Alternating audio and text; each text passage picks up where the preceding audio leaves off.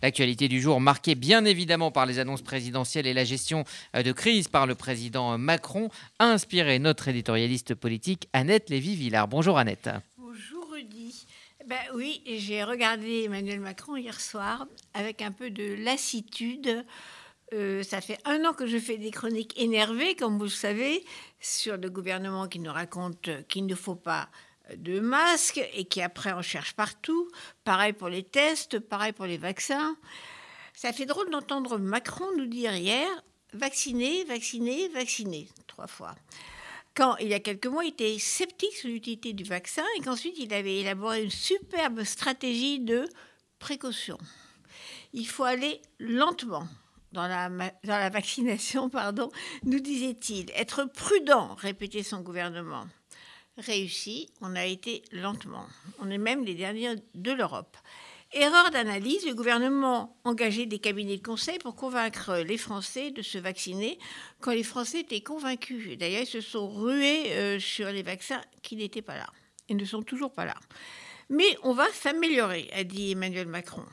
Maintenant, il faut aller vite. Il promet que mi-juin, tous les adultes pourront se faire vacciner.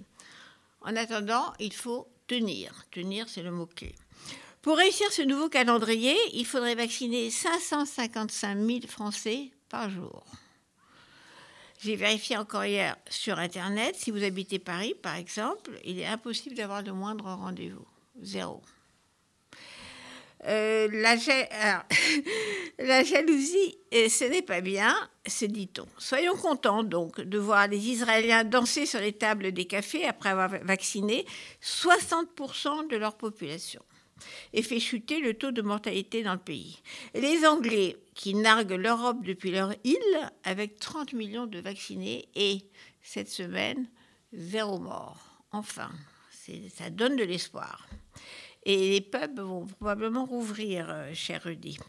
Et Joe Biden, qui avait lancé une campagne de vaccination dès son arrivée à la Maison-Blanche, 100 millions de vaccins, avait-il dit, en 100 jours, eh bien, il a fait mieux. Il réussira à vacciner 200 millions d'Américains en 100 jours. La mortalité baisse, New York euh, refait la fête, et Los Angeles aussi, et, les gens ressortent.